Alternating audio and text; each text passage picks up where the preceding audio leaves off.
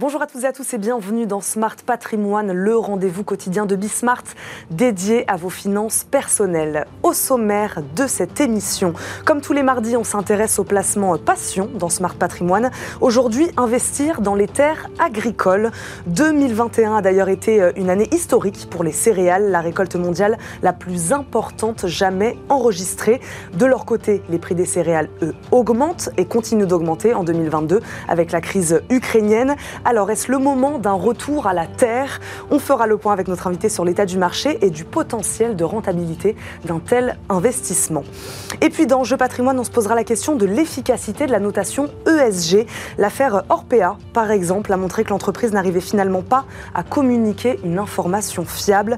Le spécialiste des EHPAD se vendait dans son rapport RSE d'une belle progression dans les classements proposés par certaines agences. C'était avant les révélations d'un journaliste sur des problèmes structurels conduisant à des cas de maltraitance, vous le savez. Et ce n'est pas la première fois que les notations ESG se révèlent incapables de détecter des controverses chez les entreprises. On fera le point là aussi tout à l'heure avec nos deux experts. Smart Patrimoine, c'est parti. Dans Patrimoine Passion, ce mardi, on se tourne vers ces investisseurs de plus en plus tentés par un retour à la terre. Je le disais, 2021 a été une année euh, historique pour les céréales. 2287 millions de tonnes produites. Aujourd'hui, euh, le secteur est très clairement sous tension. Je le disais, la guerre en Ukraine qui rend difficile les approvisionnements et les prix qui continuent leur envolée. Mais dans cet environnement incertain et complexe, le foncier rural pourrait justement tirer son épingle du jeu. On en parle avec notre invité. Benoît Lecheneau nous accompagne directement d'AgriFrance chez BNP Paribas. Bonjour. Bonjour. Bienvenue sur le plateau de Smart Patrimoine. Merci beaucoup de nous accompagner aujourd'hui. Euh, Benoît Lecheneau, un mot d'abord hein, sur ce contexte très particulier. Euh, comment vous expliquez aujourd'hui euh, cette envolée des prix, mais qui a commencé bien avant la guerre en Ukraine hein? Oui, tout à fait. En fait, début 2021, et depuis le début de l'année, en 2022, on a eu en fait tous les éléments d'un cocktail que l'on peut qualifier d'explosif mmh. sur le marché des céréales et notamment du blé. Euh, malgré, comme vous l'avez indiqué, une très très bonne récolte, en fait, on s'aperçoit que les prix ont fortement augmenté. Ils avaient pris pour le blé environ 30% en 2021 et depuis le conflit en Ukraine, ils ont pris 40%. Donc on est passé à peu près de 140 euros la tonne à plus de 400 euros la tonne. Donc vous voyez que le marché mm. des céréales et le marché notamment du blé n'est pas épargné par toutes ces tendances euh, inflationnistes sur les matières premières. Donc, euh, et là, on continue dans quel sens On continue dans quel sens Alors aujourd'hui, ça se stabilise un petit peu. Euh, il y a eu notamment un phénomène de désorganisation des marchés, hein, notamment en matière de logistique. Mhm. On a beaucoup parlé des ports euh, en Ukraine. Donc on sent que si la situation s'améliore légèrement, le marché pourrait se détendre. Autre phénomène assez important qu'il faut quand même signaler sur ce marché des céréales, c'est que, à la différence des années précédentes, la Chine à stocker à peu près 50% des stocks mondiaux de céréales bah, et de blé. C'était ma question, en effet, pour expliquer à nos téléspectateurs, ceux qui nous regardent, qui ne savent pas forcément d'où viennent ces céréales. Les principaux pays exportateurs aujourd'hui, la Chine, c'est ce que vous disiez Alors, importateurs. Importateurs. Oui, importateurs, euh, mais comme des pays euh, traditionnellement importateurs que mm. sont les pays du Maghreb et qui sont aujourd'hui ultra dépendants des importations et On a beaucoup prix des matières premières. L'Égypte, hein, qui est mm. dépendante euh, voilà, du prix des céréales. Et le marché français, alors on va rentrer euh, dans ce détail-là euh, aussi. Euh, comment a évolué la, production de, blé, de maïs, de colza, de céréales? Voilà, on en est où en France là-dessus? Alors, je tiens quand même à rassurer vos téléspectateurs, pas de soucis, hein, pas d'inquiétude en mm. France. On est un grand pays producteur avec un marché important, on exporte beaucoup. On a beaucoup parlé de souveraineté alimentaire. On pourrait se suffire. Oui, oui, oui, En France, il n'y a pas de souci particulier. Alors, il y a des tensions, hein, mmh. notamment sur le marché des, céréales, mais euh, il n'y a pas de souci d'approvisionnement en France. Euh, et l'investissement dans les terres agricoles, alors c'est un phénomène plus ou moins nouveau. Expliquez-nous depuis quand les investisseurs s'intéressent à ces terres agricoles Alors, ce n'est pas un phénomène nouveau. Et en permanence, si vous voulez, sur le marché, environ 2% du foncier agricole français qui change de main chaque année. Mhm. Ça représente un marché d'environ 6 milliards d'euros, hein, c'est quand même pas, pas rien, pas neutre, avec quand même euh, plus des deux tiers des investisseurs qui sont des, agriculteurs. Hein. ça reste un mhm. investissement euh, patrimonial, patrimonial, professionnel, agricole.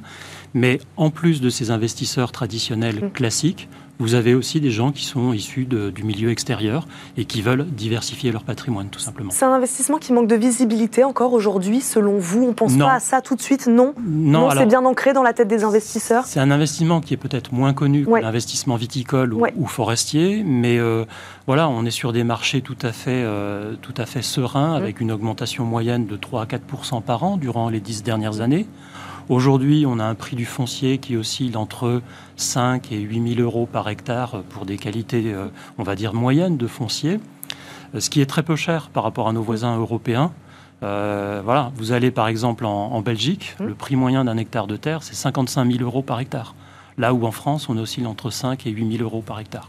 Et les investisseurs, donc non pas les agriculteurs, là en, l'occurrence, de manière générale, ils en achètent combien des hectares?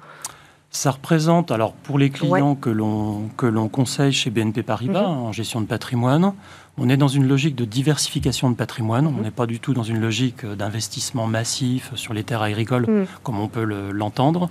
Euh, ça peut représenter entre 5 et 30% du patrimoine d'un client là où un agriculteur, ça va représenter 80 ou 90% de son patrimoine. Et vous, pourquoi vous leur conseillez cet investissement-là? Alors, qu'est-ce qu'il y a de, je ne sais pas, même, peut-être pour eux, de, rassurant dans un bien tangible comme celui-ci qui est la terre? On a vu que les marchés, et particulièrement les marchés des matières premières, sont sous tension, mais n'oublions pas qu'on est dans un contexte d'augmentation de, des taux, mmh. de retour de l'inflation. Donc l'investissement en foncier rural et notamment l'investissement sur les terres reste un très bon actif de diversification de patrimoine, de protection contre l'inflation, euh, de plaisir aussi, mmh. hein, il faut quand même le, noter, le signifier. Et puis, ça c'est un petit peu la cerise sur le gâteau, le côté euh, fiscalité mmh. peut être intéressant euh, en matière notamment de transmission de patrimoine. On va y revenir évidemment sur la fiscalité. Pareil, je me, pose une question, c'est vrai qu'on n'a pas, on, pas précisé ça. que comprend cette appellation terre agricole? On a parlé des, céréales, est-ce que c'est est -ce c'est que ça? Alors vous avez les prairies, les prairies naturelles avec l'élevage qui sont, en fait, ces prairies, elles sont généralement décotées par rapport aux terres euh, céréalières de 20 à 30% Pourquoi? Parce que l'élevage, on en a entendu parler, a subi quelques crises hein, durant les années précédentes. Donc il y a toujours une, euh, une, surpondération de la valeur du prix des, des, des terres agricoles céréalières par rapport aux prairies. Que faut-il euh, regarder, euh, pour ceux qui nous regardent justement, euh, Benoît que faut-il regarder impérativement avant, avant d'investir dans une terre agricole? On regarde quoi? La, région, le territoire, le produit, l'agriculteur qui est sur ces terres? Oui, alors si on est investisseur pur, il faut effectivement avoir de bons rapports avec son locataire, un agriculteur. Donc il faut, le, il faut effectivement le rencontrer et puis que ça matche avec le propriétaire bailleur. Ça, c'est possible? Oui, oui, c'est tout à fait possible. En ce moment, on a par exemple du foncier agricole à vendre, ben, mon travail, c'est de faire visiter bien sûr les, terres, mhm. de conseiller les clients, mais aussi de faire rencontrer l'agriculteur qui est très content de, de, trouver un investisseur pour, pour porter le foncier. Mais que faut-il regarder? Il faut regarder avant tout la qualité du sol, le foncier, euh, l'environnement climatique, mmh. ça reste un investissement immobilier et comme tout investissement immobilier, il faut aller voir sur place. Vous parlez euh, du climat justement à l'heure du réchauffement climatique. Hein. Mmh. Je pense qu'on peut le dire. Comment on, protège son investissement euh, des conditions météorologiques qui, bon, voilà, ces dernières années, ça a été un peu, un peu plus compliqué. Oui, alors j'aurais une petite préférence pour la moitié nord de la France, qui sera moins touchée par un phénomène de changement climatique que, que le sud. C'est un risque important? On peut le, on peut le penser. Oui. En tout cas, il faut l'avoir euh, à l'esprit et il faut regarder, euh, comme tout investissement, bah, quelle est la climatologie, la mmh. pluviométrie de telle ou telle euh, parcelle agricole en France. Et ça, c'est votre rôle de conseiller justement en tant qu'expert, de, conseiller vos clients là-dessus. Est-ce que c'est considéré comme un investissement responsable, l'investissement dans les terres agricoles? Pourquoi? Parce qu'on est sur du long terme. Oui. la durée moyenne de détention d'un actif en foncier rural et notamment en foncier agricole est de l'ordre de 2 à 3 générations. Mm. Donc aujourd'hui, quand on investit sur des terres agricoles, sur des vignobles ou autres, on en prend entre guillemets pour 25, euh, 30, voire 70 ans. Donc euh, voilà, c'est un investissement de long terme, mm-hmm. de bon père de famille. On n'achète pas pour revendre euh, tout de suite. Donc c'est pour ça qu'il ne faut pas se tromper pour aller encore plus loin dans le responsable, euh, est-ce qu'il y a une appétence justement des investisseurs pour les euh, terres bio, par exemple? Je me pose la question. Oui, on a certains de nos clients qui nous disent, écoutez, voilà, je voudrais euh, aider un jeune agriculteur, notamment qui se spécialise dans, dans une activité bio, mm. maraîchère ou, ou autre ou qui fait attention à l'environnement. Donc Ça, c'est une vraie tendance, une vraie demande ou pas encore C'est le début. Le début. N'oublions pas quand même que le marché est, très tendu. Hein. on l'a vu, le marché des céréales est très tendu. Mm, mm. Et malheureusement, le bio a eu un petit peu tendance dans cet environnement très très, très, très tendu, sous tension, à être un petit peu mis euh, et relégué euh, à l'arrière. Hein. On oublie un peu le, bio aujourd'hui. Il nous reste quelques minutes. Je, voulais euh, rebondir sur ce que vous disiez tout à l'heure, sur les avantages fiscaux d'un tel, tel investissement. Dites-nous exactement quels sont les avantages. Alors, à partir du moment où vous acceptez de louer par bail à long terme du foncier agricole ou viticole d'ailleurs, c'est-à-dire sur, sur une durée de plus de 18 ans, vous avez des exonérations patrimoniales en matière de transmission de patrimoine mhm. ou d'IFI qui sont de l'ordre de 50 à 75% sur la valeur. Donc ça, c'est un avantage conséquent. Oui. Ouais, oui, assez conséquent. Qui vient en plus en fait de l'intérêt du, du, marché. Quoi. Euh, donc, il nous reste une petite minute, Benoît Leschneau. Euh, dernière question. Donc, ce contexte un peu particulier, on, l'a vu, propice, non propice à l'investissement aujourd'hui dans les terres agricoles. Voilà, qu'est-ce que vous nous diriez? C'est le moment, il faut attendre un peu. Euh, on, en est où là? Je pense que c'est le, je pense que c'est un bon moment, un bon timing pour investir, mm. indépendamment du, marché des céréales qui mm. est sous tension.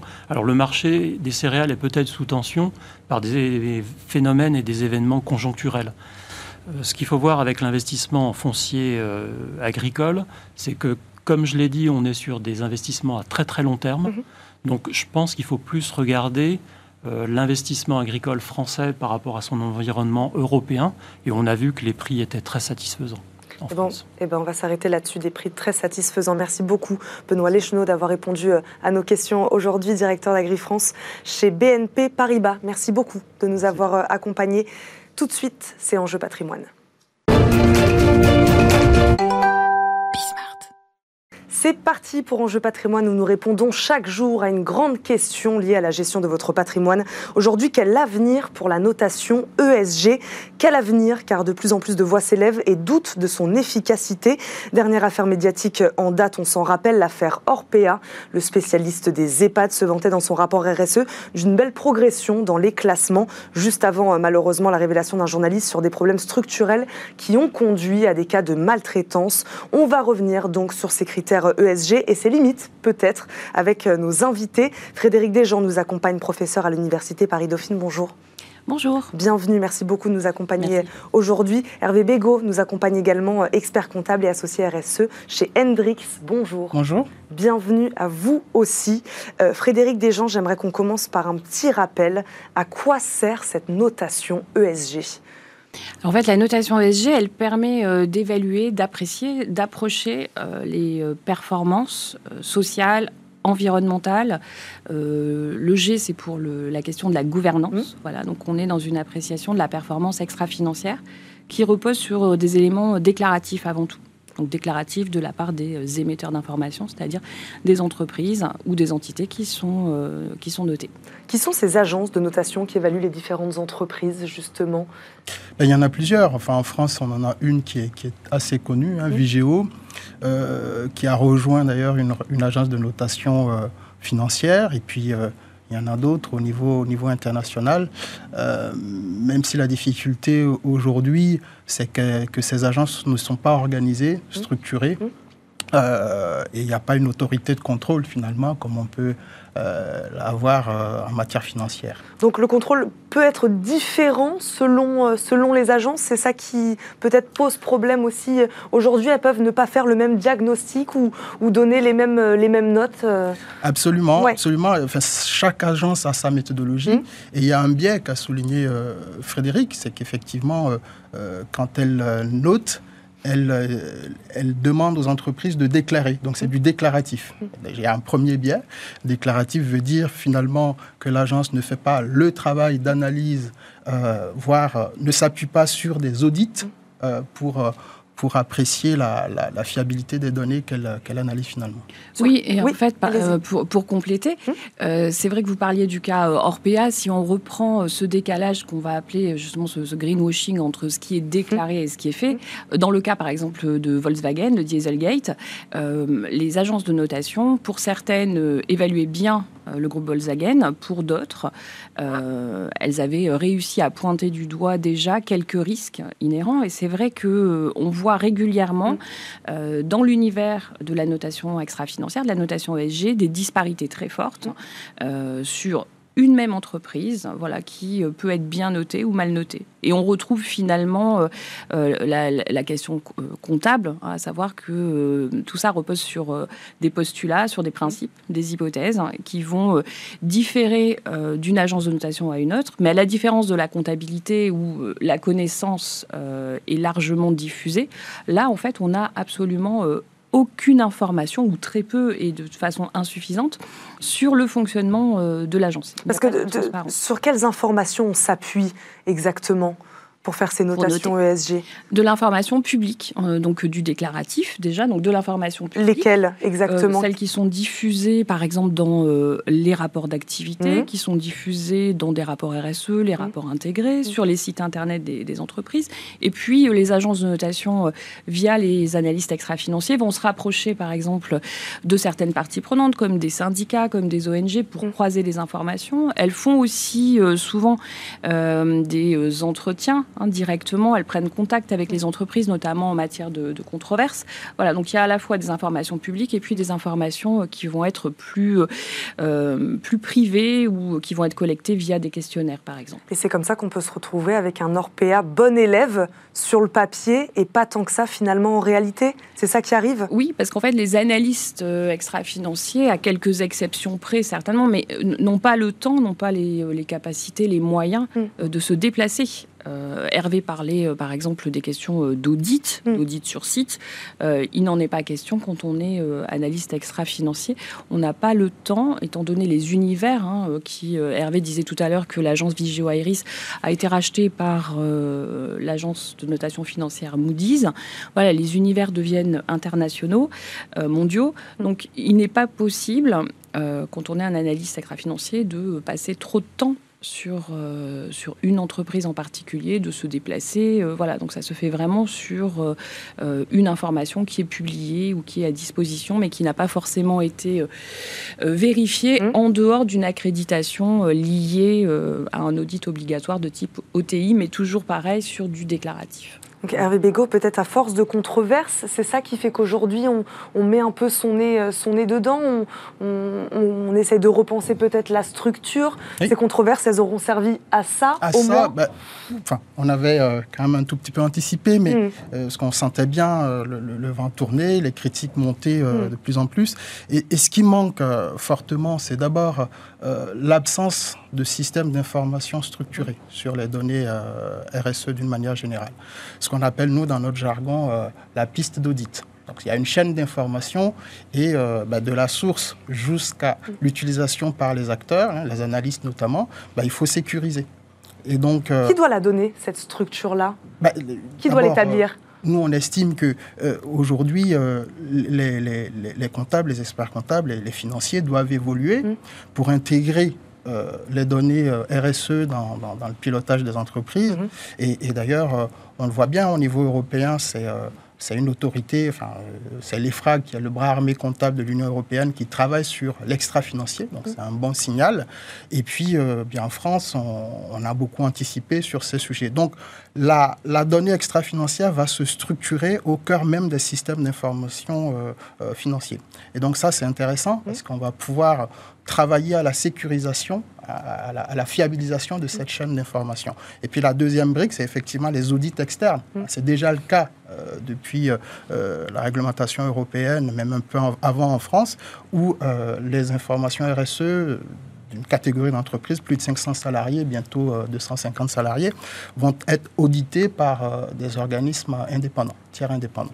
Donc ça va, ça va être une première, une deuxième brique de sécurisation de ces informations. Puis ensuite, il faut qu'on crée des analystes ben, formés à une analyse un peu plus poussée en s'appuyant sur des informations plus sécurisées. Alors après, faut, euh, bien sûr, elles, vont continuer à, croiser les informations avec les parties prenantes, elles vont jouer leur rôle d'analyste, mais il faut que l'information qui euh, leur sont remontées soit fiable. Et c'est peut-être là où le problème se situe aujourd'hui. Frédéric Desjans, vous faites le même constat, vous donnez les mêmes solutions, les mêmes briques? En fait, c'est vrai que la question de la transparence, de l'absence de fondement mm. méthode, à la méthodologie de ces, de ces, agences, elle avait déjà été pointée du doigt à de nombreuses reprises dans les travaux académiques. Et aujourd'hui, on voit que, par exemple, les, les autorités, enfin, l'autorité des marchés financiers en Europe euh, prend des positions beaucoup plus claires euh, après un appel à contribution euh, relayé auprès des différents acteurs de la, de la notation ESG afin de justement de pallier ces insuffisances, mmh. voilà, de, de, de, faire le point sur les limites et de proposer des solutions. Les solutions, c'est euh, comme l'a dit Hervé, améliorer la qualité de, mmh. de, l'information, bien sûr, et puis euh, travailler sur le collectif aussi. Hein, c'est-à-dire que euh, les acteurs sont nombreux mmh. sur, sur, sur, ce marché-là. Mmh. il y a par exemple des syndicats qui, qui sont très présents sur le marché de, de l'ESG. on a aussi bah, de nombreuses agences qui vont être des structures, par exemple, plus petites, qui travaillent sur des entreprises de taille moyenne, par exemple, de taille petite, qui ont des méthodologies riches aussi pour, pour certaines voilà, donc il y a une expertise, hein, clairement, depuis plusieurs années qui, euh, qui a été développée, donc il ne faut pas euh, non plus euh, l'oublier. Voilà, mais l'idée, c'est de pouvoir s'assurer que bah, les informations qui sont diffusées par, les entreprises vont être traduites de façon adéquate. Et puis, je pense aussi qu'en bout de chaîne, il faut attirer l'attention des investisseurs, des utilisateurs de l'information extra-financière sur finalement le rôle de, de cette note ESG Elle sert à quoi? En soi, une note ESG n'est pas très utile. En fait, hein, c'est pas non plus, euh, je dirais, la finalité mm. de, de, cette chaîne-là. Euh, la note ESG, elle est un outil mm. euh, d'aide à la décision. Mm. c'est pas simplement, il faut pas en tout cas que ce soit simplement sur la base d'une note ESG que soient prises des décisions d'investissement. Et je crois que ça, c'est extrêmement important. Oui, Hervé Bégon. Effectivement, enfin, je, moi, je, ma critique principal, au-delà de ce qu'on s'est dit tout à l'heure, euh, sur, la note, sur cette note, c'est qu'en matière financière, quand on note, on s'appuie sur une, euh, une comptabilité financière hein, d'une manière générale. En matière extra-financière, on l'a dit, bah, malheureusement, les, comptabilités ne, sont pas structurées. Euh, nous, ce qu'on dit, c'est qu'il faut essayer de, de, de, prendre au sérieux cette note. Mmh. Il faut qu'elle soit, elle ait la même robustesse qu'en matière financière. Donc, parce qu'on parle quand même de choses euh, sérieuses. Hein. Quand on parle d'ORPA, ben, c'est des éléments qui touchent à, notre quotidien, à nos vies, à des questions environnementales et des questions sociales. Donc, il faut y mettre de la, rigueur. Et donc, cette note doit avoir ce, ce degré, ce même niveau d'importance qu'en matière financière. C'est aussi pour ça que nous, on pousse à une, sorte de fusion entre information financière et information extra-financière. Mm-hmm on travaille sur, il y a des méthodologies hein, qui, se développent, et nous, on travaille sur une méthodologie qui s'appelle le modèle CARE. Et le modèle CARE euh, propose de structurer euh, les données comptables en, en, y intégrant euh, les données extra-comptables. Donc, c'est de, faire ce lien financier extra-financier pour faciliter. Ce qui n'est donc pas le cas du tout. Ce qui n'est pas le cas aujourd'hui. Pour faciliter le travail des analystes. Parce que, imaginez un, analyste financier va regarder les, KPI financiers, la notation financière, va regarder une batterie d'informations sur l'extra-financier, trouver une cohérence dans tout ça et pouvoir euh, donner, donner un avis. Donc, euh, je pense que cette, cette fusion qui évolue hein, tout doucement euh, va, va aussi apporter. Euh, enfin, un niveau de, sécurisation et un niveau, euh, un outil, un matériau pour aider les analystes à mieux travailler tout en permettant aussi euh, de s'interroger sur euh, la question de l'agrégation, parce que c'est vrai que mm. quand on a une note ESG euh, globale, on se pose la question de savoir ce qu'elle représente finalement. Vous me demandiez au début, voilà, à quoi ça sert mm. finalement cette note. J'ai expliqué que c'était pour évaluer une performance, mm. mais cette performance extra-financière, voilà, sur quoi est-ce qu'elle repose? On a dans la note ESG autant une mesure d'empreinte de la biodiversité qu'une appréciation de la prévention des risques psychosociaux, par exemple, ou la question des émissions carbone dont, dont parlait Hervé. Et tout ça va se retrouver euh, dans une note globale, souvent euh, agrégée par ces agences de notation extra-financière, avec la possibilité pour les utilisateurs de la désagréger. Mais comme on peut le voir souvent dans la pratique, hein, ce sont euh, ces notes globales qui sont utilisées.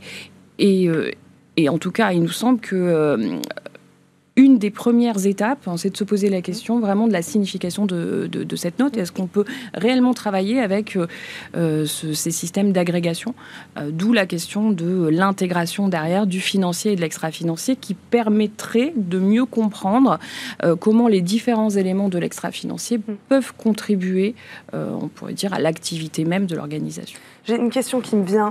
les autres outils, type label ISR par exemple, est-ce que ce sont des outils qui, selon vous, sont plus efficaces aujourd'hui, euh, voilà, dans la manière dont ils ont été pensés, dans la méthodologie, dans les informations euh, qu'on y met et qu'on en retire.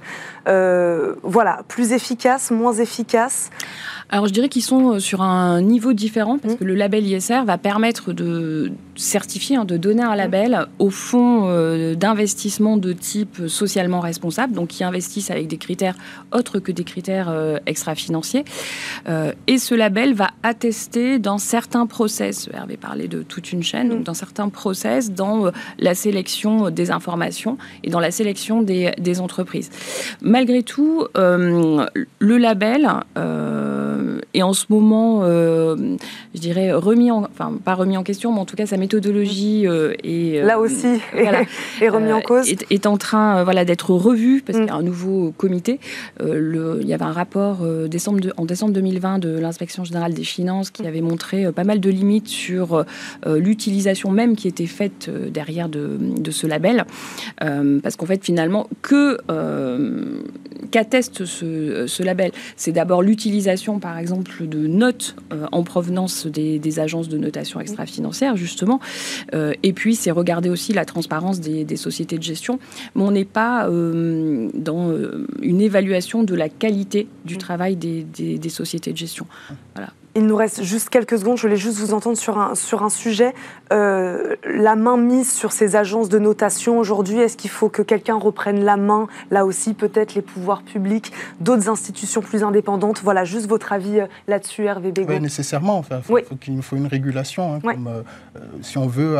par qui? Donc par l'État mais par l'État, mm. pourquoi pas, par les autorités classiques, mm. parce que quand on parle quand même d'information pour juger l'entreprise, donc que ce soit financier ou extra-financier, pourquoi ne pas laisser les autorités classiques, l'AMF ou autres, prendre, prendre la main sur ce sujet? Oui, l'État a déjà pris position euh, en réglementant l'activité des entreprises quant à la diffusion de ces informations.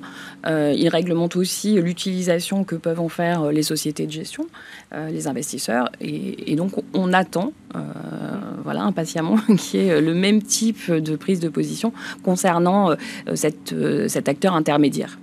Eh ben, on va s'arrêter là-dessus. Merci beaucoup à tous les deux d'avoir répondu euh, à, nos questions aujourd'hui, d'être venus débattre dans Smart Patrimoine. Frédéric Desjans, je le rappelle, vous êtes professeur à l'Université Paris-Dauphine.